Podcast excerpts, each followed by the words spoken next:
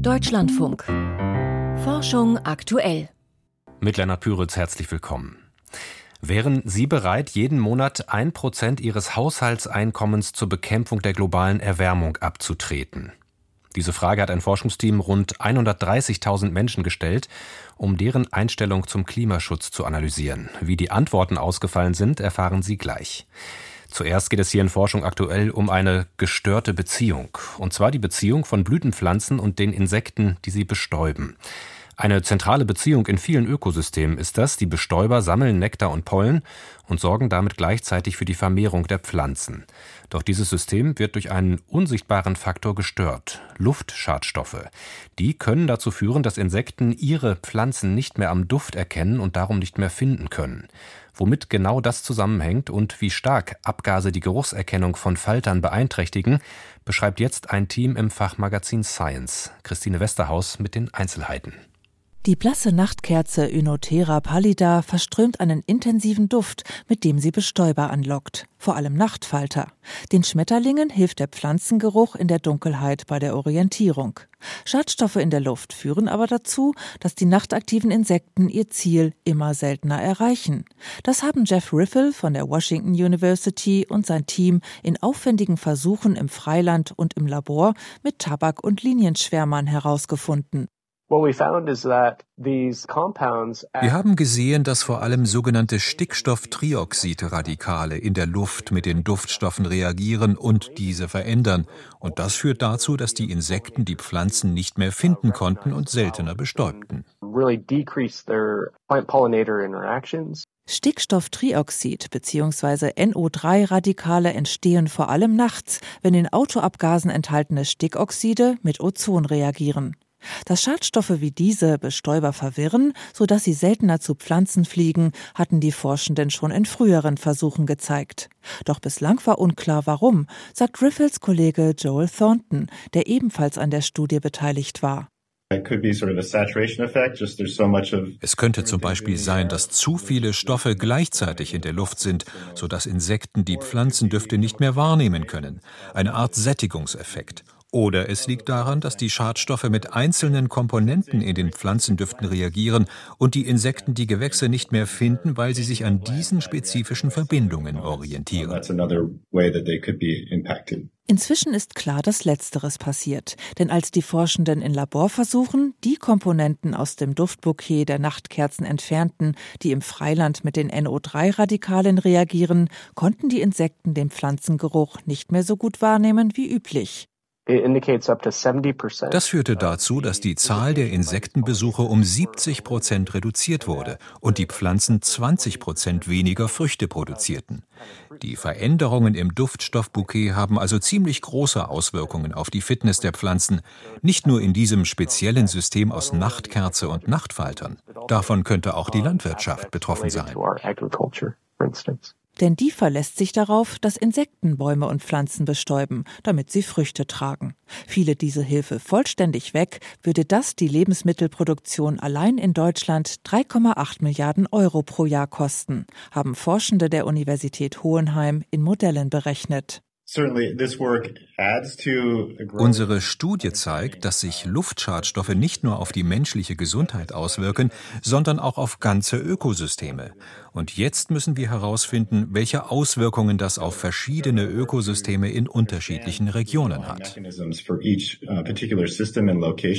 Denn nicht nur bestäubende Insekten verlassen sich bei der Nahrungssuche auf ihren Geruchssinn. Es gibt sehr viele Tiere, die Düfte nutzen, um Nahrung oder Paarungspartner zu finden, gibt Jeff Riffle zu bedenken. Unsere Studie ist Teil eines neuen Forschungsgebiets, das als sensorische Verschmutzung bezeichnet wird. Dazu gehört auch Lärm- oder Lichtverschmutzung. Wir verstehen einfach noch nicht, wie chemische Schadstoffe das Verhalten von Tieren verändern und welche ökologischen Wechselwirkungen es gibt. Es gibt so viele Dinge in der Natur, die über chemische Signale vermittelt und durch die freien Radikale gestört werden könnten. Und bislang wissen wir so gut wie nichts darüber. Luftverschmutzung ändert Blütenduft. Christine Westerhaus über eine gestörte Beziehung zwischen Pflanzen und den Bestäuberinsekten. Gerade hat der EU-Klimadienst Copernicus gemeldet, dass die Erderwärmung zum ersten Mal durchschnittlich zwölf Monate lang 1,5 Grad über dem Referenzzeitraum lag. Fachleute sprechen von einer Warnung an die Menschheit. Eine heute im Fachjournal Nature Climate Change erschienene Studie legt nahe, dass eigentlich viele Menschen dem Klimaschutz zustimmen und sogar bereit wären, einen kleinen Anteil ihres Einkommens dafür zu zahlen. Einer der Studienautoren ist Professor Armin Falk, Verhaltensökonom an der Universität Bonn. Ich habe ihn vor der Sendung gefragt, ob er die Studienergebnisse als Hoffnungsschimmer interpretiert. Ich würde sagen, auf jeden Fall. Also die Zahlen sind natürlich erschreckend, sind noch nicht ganz unerwartet, ehrlich gesagt.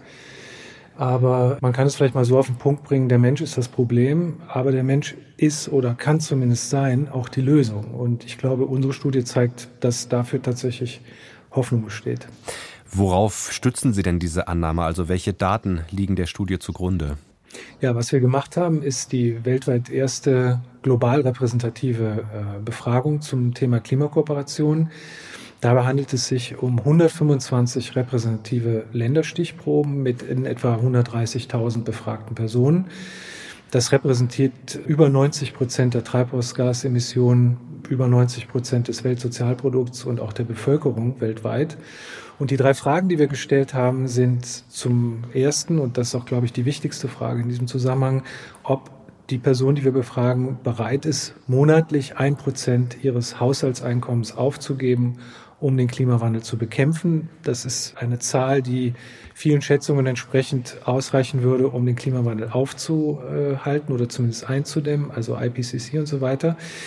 Und die Fragen zwei und drei betrafen die Unterstützung für soziale Normen. Also findet man, dass die Landsleute im eigenen Land auch mehr tun sollten gegen den Klimawandel. Und die dritte Frage war, ob man findet, dass die nationale Regierung mehr tun sollte, um den Klimawandel zu bekämpfen. Was sind die wichtigsten Ergebnisse, die Sie jetzt aus diesen Fragen ja destillieren konnten? Also einigermaßen überraschend würde ich sagen, dass es eine überwältigende Zustimmung für den Klimaschutz gibt. Also eine überwältigende Bereitschaft zur Klimakooperation. Nur mal ein paar Zahlen. 69 Prozent der globalen Population gibt an, bereit zu sein, ein Prozent auf ihr monatliches Haushaltseinkommen zu verzichten. Das variiert von Land zu Land, darüber können wir noch ein bisschen reden. Aber nur mal noch eine andere Zahl. In 114 von den 125 Ländern beträgt die Zustimmung über 50 Prozent. Das ist sicher sehr überraschend für viele. 86 Prozent der globalen Bevölkerung unterstützt entsprechende soziale Normen und 89 Prozent der Weltbevölkerung fordert mehr politische Aktionen ihrer jeweiligen Landesregierung. Sie finden in Ihrer Studie auch, dass viele Menschen sozusagen die Vorstellung haben oder die Überzeugung, dass die anderen weniger bereit sind, für den Klimaschutz zu tun. Was steckt dahinter? Ja, was wir finden ist, äh, und das ist fatal aus Sicht des Klimaschutzes, dass die Mehrheit, die bereit ist, was für den Klimawandel zu tun, eigentlich glaubt, dass sie in der Minderheit ist. Also wir finden da eine, eine sehr große Diskrepanz zwischen der tatsächlichen Bereitschaft, etwas zu tun gegen den Klimawandel und der Vermutung, wie viele es dann tatsächlich sind. Für Deutschland zum Beispiel glauben nur 23 Prozent, dass die Mehrheit in Deutschland bereit ist, etwas für den Klimawandel zu tun. In Wirklichkeit sind es über zwei Drittel, nämlich 68 Prozent. Und dieses Pattern, dass wir also unterschätzen, was unsere Landsleute bereit sind zu tun, finden wir in jedem einzelnen der 125 Länder. Mhm. Wie aussagekräftig sind denn solche Fragungen grundsätzlich? Wie aussagekräftig können die sein? Also welchen Anreiz haben beispielsweise die Befragten, wahrheitsgemäß zu antworten und könnten nicht auch kulturelle Unterschiede in der Reaktion auf solche Befragungen das Ergebnis verzerren? Ja. Also die Frage, wie verlässlich Befragungsdaten sind, ist eine sehr gute Frage und auch eine berechtigte Frage. Deswegen haben wir im Vorfeld studiert, ob die Fragen, die wir stellen, tatsächliches Verhalten, also incentivierte Entscheidungen, wo es um tatsächliches Geld geht, äh, auch voraussagen. Und die Antwort lautet eindeutig ja. Das haben wir anhand einer großen, äh, für die USA repräsentativen Studie gemacht und konnten zeigen, dass Leute, die auf unsere Fragen zustimmend antworten, nicht nur signifikant mehr Geld spenden, wenn es darum geht, CO2 zu kompensieren, sondern auch bereit sind, ihr Verhalten in konkreten Dimensionen zu ändern, wie beispielsweise Verzicht auf Fleisch, weniger Auto- oder Flugzeugnutzung, Unterstützung von erneuerbaren Energien oder auch Veränderungen im Einkaufsverhalten. Das heißt also, was wir mit unseren Studien zeigen, ist, dass wir tatsächliches Verhalten prognostizieren. Die Survey-Instrumente, die wir nutzen, sind experimentell validiert. Laut einer Umfrage unterstützt ein Großteil der Menschen den Klimaschutz. Wir haben mit dem Verhaltensökonom Armin Falk darüber gesprochen. Venen oder Adern, die gibt's im menschlichen Körper, klar, es gibt sie aber auch an ganz anderer Stelle, in Blauschimmelkäse. Auch da sprechen Fachleute von Adern, die ihn durchziehen, Schimmelpilzadern. Und die sind typischerweise blau-grün. Aber vielleicht sind bald auch ganz andere Farben im Käse denkbar, bei gleichem Geschmackserlebnis. Im Fachjournal Science of Food haben Mikrobiologen aus Großbritannien jetzt ein Verfahren vorgestellt, das die Käsewelt bunter machen könnte. Volker Mrazek hat nachgefragt. Ist das jetzt alles großer Käse oder ganz im Gegenteil ein neuer Meilenstein der molekularen Kulinarik? Mikrobiologen der Universität Nottingham sind neuerdings imstande, Schimmelpilzkäse in allen möglichen Farbvarianten herzustellen. Gelb gesprenkelten Gorgonzola zum Beispiel oder Roquefort mit Adern in Pink statt in Blau-Grün. Ihm gehe es dabei nicht bloß um bunte Farbeffekte, beteuert Paul Dyer, Professor für Pilzbiologie an der britischen Hochschule. Ich möchte die Leute gerne ermuntern, Schimmelpilzkäse zu probieren. 120 verschiedene Aromastoffe hat man in ihnen schon entdeckt. Es gibt kaum etwas Geschmackvolleres als Roquefort-Käse aus Frankreich oder Stilton aus Großbritannien. Aber manche Menschen finden ihren Anblick nicht so appetitlich, diese dunkel-blau-grüne Schimmelfarbe. Vielleicht kann man sie ja durch ein helleres Blau begeistern oder durch ein rosa-rot. Dyers Arbeitsgruppe konnte aufklären, wie der Roquefort-Schimmelpilz seine typische Farbe produziert. Sechs Gene und die dazugehörigen Enzyme seien für die blau-grüne Biosynthese zuständig, sagt Matthias Brock. Auch er ist Professor für Pilzbiologie in Nottingham. Das, was wir sehen, ist nicht wirklich das Wachstum von dem Pilz, sondern es sind die Sporen, die der Pilz produziert.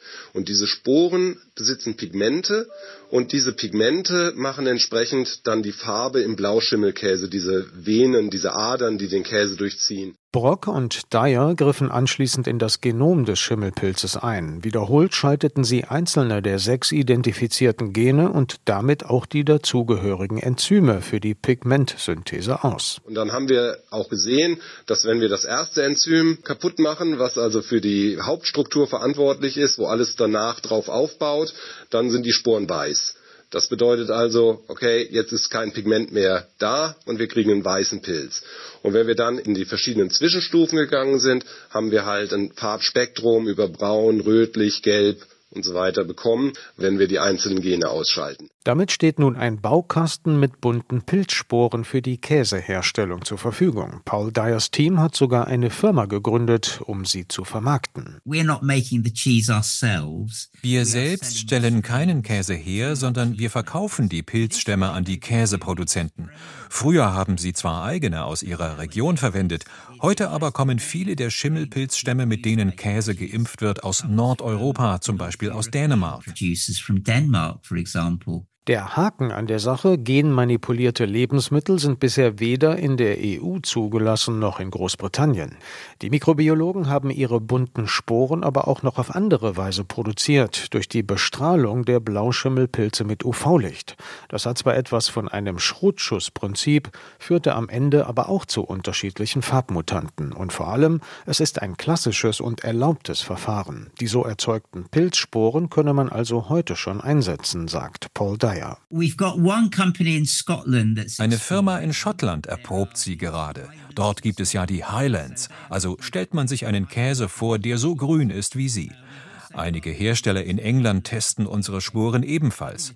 Uns interessiert aber auch der europäische Markt. Deshalb haben wir einen Anbieter in Italien, der die Pilzsporen auch dort für uns herstellt. Einen Fuß in die Tür möchte Dyer vor allem auf dem größten Markt für Blauschimmelkäse bekommen, wie er sagt, und das sei Deutschland. Ob kunterbunter Roquefort oder Gorgonzola aber wirklich auf dem Tisch landet, das entscheiden am Ende Verbraucherinnen und Verbraucher und die zuständigen Genehmigungsbehörden. Regenbogen-Roquefort, Volker Mrazek über Mikrobiologen, die bunte Schimmelpilzspuren für Käse erforschen. Wer Oxytocin googelt, landet schnell bei Begriffen wie Kuschelhormon, Bindungshormon oder Liebeshormon. Und ja, Präriewühlmäusen hilft Oxytocin, eine lebenslange Paarbindung zu etablieren. Aber Oxytocin kann auch bei negativen Emotionen und Lernprozessen eine wichtige Rolle spielen. Das zeigt aktuell eine Studie mit Mäusen im Fachblatt Nature. Volkert Wildermuth über ein Hormon mit komplexer Wirkung. Mäuse sind soziale Tiere. Taucht ein Artgenosse im Nachbarkäfig auf, nehmen sie erstmal neugierig Kontakt auf.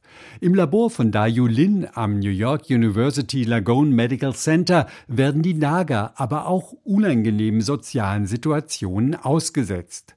Die Neurowissenschaftlerin setzt Tiere gezielt für einige Minuten in den Käfig fremder Artgenossen. Die Reaktion der Mäuse mit Heimvorteil ist meist deutlich. The bully mouse usually will attack die in ihrem Heimkäfig überraschte Maus attackiert den zugesetzten Artgenossen während der ganzen zehn Minuten des Versuchs. Dayulin verwendet für erstere den Begriff Bully-Maus und das ganz bewusst. Im übertragenen Sinn passiert Ähnliches oft auf dem Schulhof. Kinder werden attackiert, gemobbt und meiden anschließend die Person, die gemobbt hat, den Bully und auf Dauer vielleicht die ganze Schule. Mäuse verhalten sich ähnlich. Nach nur einer schlechten Erfahrung mit einem Artgenossen ziehen sie sich über Wochen zurück, selbst wenn sie ein Gitter vor der aggressiven Maus schützt. Eine sehr schnelle und effektive Form des sozialen Lernens. Auch wenn es diesmal nicht um positive, sondern um negative Erfahrungen geht, ist das Hormon Oxytocin dabei entscheidend, und zwar im Hypothalamus. Der enthält quasi eine Bibliothek von Auslösern für ganz unterschiedliche Verhaltensweisen, für die Zuwendung zu den Nachkommen zum Beispiel, für Aggression, den Sexualtrieb und auch für das Vermeidungsverhalten.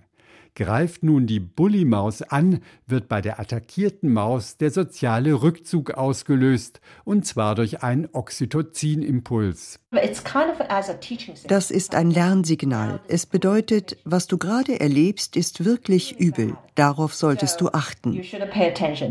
Dank des Oxytocins erhalten Sinnesdaten, die mit der Bully-Maus verknüpft sind, mehr Gewicht und können so in späteren Aufeinandertreffen schnell wieder das Vermeidungsverhalten auslösen. Ja, das ist eine sehr elegante Studie an Mäusen, was halt immer so die Frage ist, inwieweit das Ganze auf den Menschen übertragen werden kann. Der Neurowissenschaftler Dirk Scheele betreibt an der Ruhr-Universität Bochum soziale Bindungsforschung. Es gibt tatsächlich auch bei Menschen Hinweise darauf, dass Oxytocin eben am Furchtlernen beteiligt ist oder in bestimmten Kontexten sogar das Erleben von Stress steigern kann. Also wirklich nicht etwas, was man jetzt mit einem Kuschelhormon in Verbindung bringen würde. In fact, I have a that Tatsächlich habe ich ein Dia, darauf steht, Oxytocin ist kein Liebeshormon.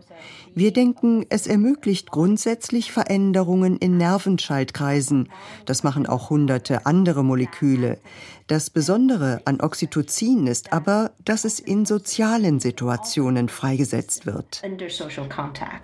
Eine sanfte Berührung kann mit Hilfe von Oxytocin Vertrauen und Wohlbefinden stärken. Genauso kann das Hormon aber nach einer Begegnung mit einem Bully Stress und Angstlernen verstärken, zumindest bei Mäusen.